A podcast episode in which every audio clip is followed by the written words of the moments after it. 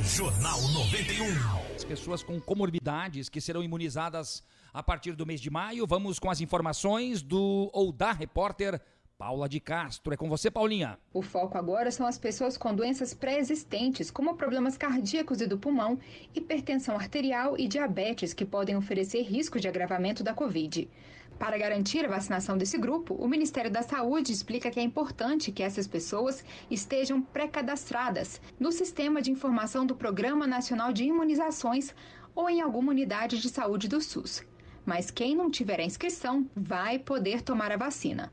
Para isso, é preciso apresentar, no momento da imunização, um comprovante da comorbidade, como, por exemplo, exames, receitas, relatório médico ou prescrição médica.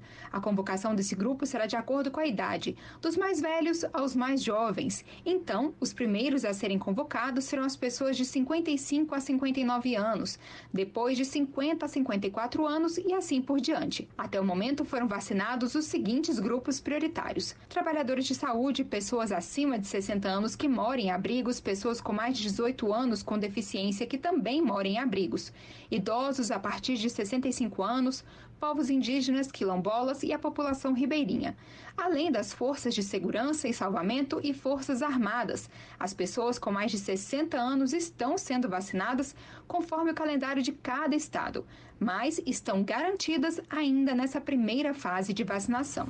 Da Rádio Nacional em Brasília, Paula de Castro.